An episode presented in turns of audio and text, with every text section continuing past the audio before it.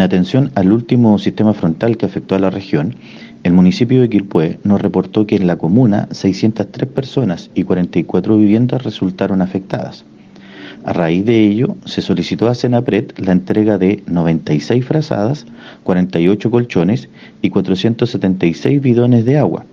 Esta entrega se gestionó en un muy breve periodo de tiempo, basado en la coordinación permanente que mantenemos con todos los municipios ante alguna situación de emergencia valoramos el trabajo realizado y mantenemos nuestra disposición hacia los distintos gobiernos locales, pues es un aspecto fundamental de nuestro rol que nos permita entender las emergencias de manera integral.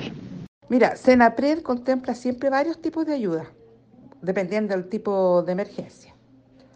Si se recibirá o no va a depender de la magnitud de la emergencia, ¿cierto? Y de la declaración de emergencia por parte de de las autoridades gubernamentales, ¿ya? Y con todo lo que nosotros tenemos que hacer, o sea, la FIBE, que es la ficha básica de emergencia, de la cual, y eso es lo que después es lo que permite, que es, el documento de entrada para la ayuda propiamente tal, pero tiene que ser informada a través del informe alfa. Para activar esta ayuda, el municipio debe enviar a Senapred el informe alfa, eh, que se levanta durante las emergencias y en el cual se indica el número de afectados, damnificados y sus necesidades.